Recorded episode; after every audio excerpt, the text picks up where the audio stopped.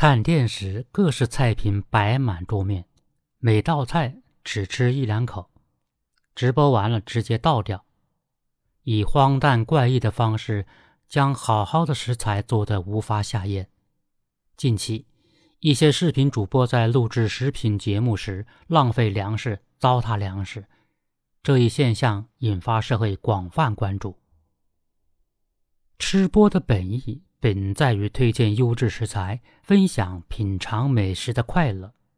美食博主为了吸引流量、博人眼球，或超量点菜，或烹饪黑暗料理，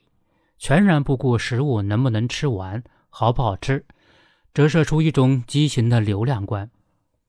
浪费是对食物最大的辜负。胡吃海喝、奇葩烹饪、暴饮暴食等行为。一味强调感官刺激，看似新奇有趣，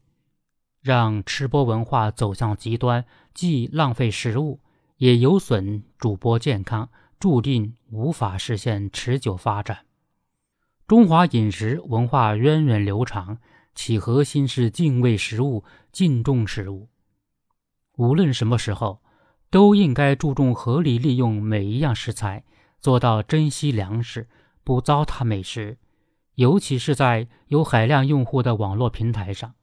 吃播造成的大量食物浪费，会给很多未成年人传递错误的饮食观念，甚至引发跟风模仿，误导更多消费者，影响到社会层面正确消费观、饮食观。相关管理主体有必要根据《民法典》。反食品浪费法等有关规定，对畸形吃播行为加以整治，遏制吃播浪费，抓好源头治理是根本。反食品浪费法明确规定，新闻媒体禁止制作、发布、传播、宣扬量大多吃、暴饮暴食等浪费食品的节目或者音视频信息。网络音视频服务提供者。发现用户有违反前款规定行为的，应当立即停止传播相关信息；情节严重的，应当停止提供信息服务。对涉及吃播类的节目，管理部门要督促平台压实责任，加强审核力度，通过人工巡查和技术过滤等方式，及时发现、提醒和整改。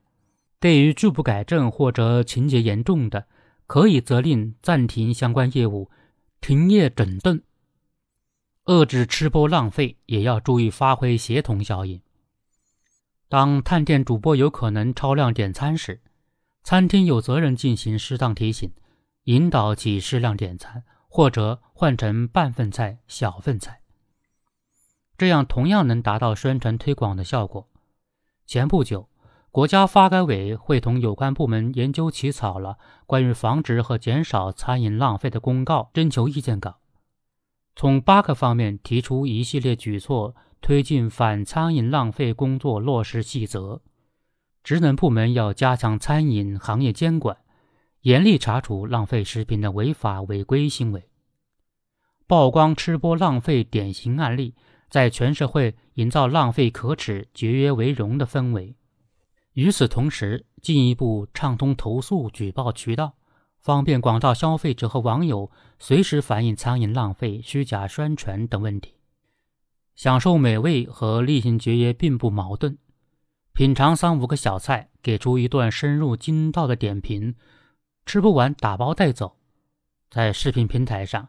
一些厨师、餐饮行业从业者制作的美食体验视频，同样获得了不少流量和关注。这或许可以说明，观众最在意的不是你吃了多少，食材搭配够不够新奇，而是能否从节目中获得新的饮食认知，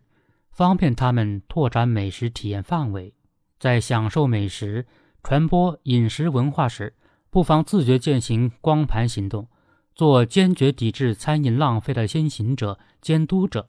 按需点菜，珍惜美食，一定能最大限度减少浪费。让节约适度、绿色低碳的消费观念更加深入人心。